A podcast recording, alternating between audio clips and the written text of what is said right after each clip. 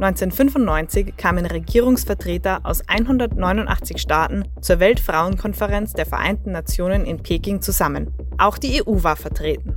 Vor Augen hatte man ein klares Ziel. Die Gleichstellung der Geschlechter und die Stärkung aller Frauen und Mädchen sollen Wirklichkeit werden. Die Konferenz wurde zum Wendepunkt für die weltweiten Bemühungen um die Gleichstellung der Geschlechter. Sie hören die Reihe Mehr Einsatz, bessere Rechtsetzung. In dieser Folge geht es um das Thema Frauenrechte und die Erklärung und Aktionsplattform von Peking.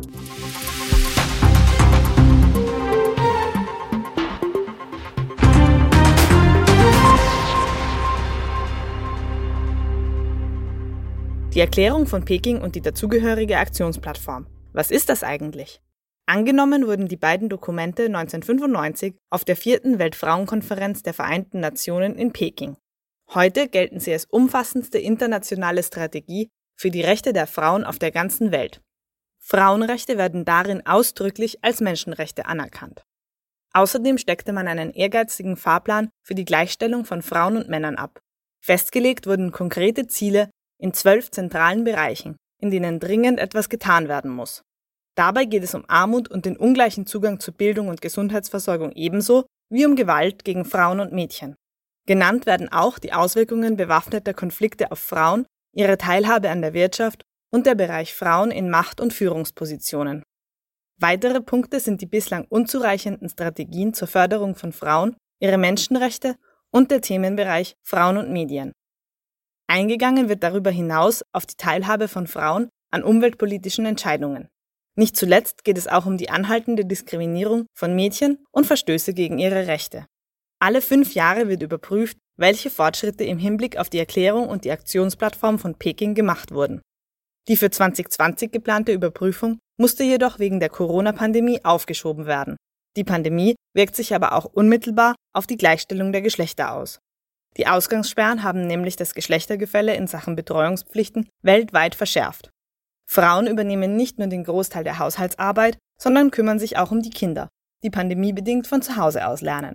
Frauen sind deshalb stärker gefährdet, den Job zu verlieren und weniger Geld zu verdienen. Das könnte die Fortschritte zunichte machen, die Frauen in der Arbeitswelt und beim Einkommen erzielt haben. Die negativen Folgen der Pandemie hören da aber längst noch nicht auf. Der teilweise ohnehin schon schlechte Zugang zu Unterstützungsdiensten für Opfer von geschlechtsbezogener Gewalt hat sich weiter verschlechtert. Die Versorgung im Bereich der sexuellen und reproduktiven Gesundheit ist ebenfalls schlechter geworden. Nicht zuletzt hat die Pandemie das Geschlechtergefälle in Führungspositionen offensichtlich gemacht. Das gilt unter anderem für das Gesundheitswesen. Denn es sind meist Frauen, die an vorderster Front gegen das Virus kämpfen.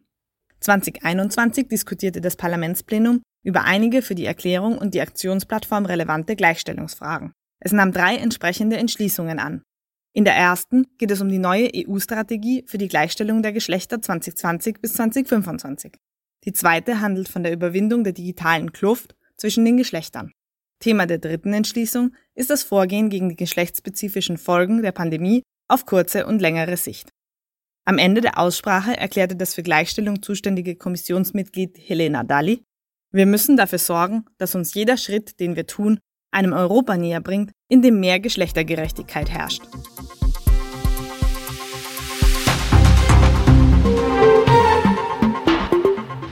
Diese Sendung wurde Ihnen präsentiert vom Europäischen Parlament.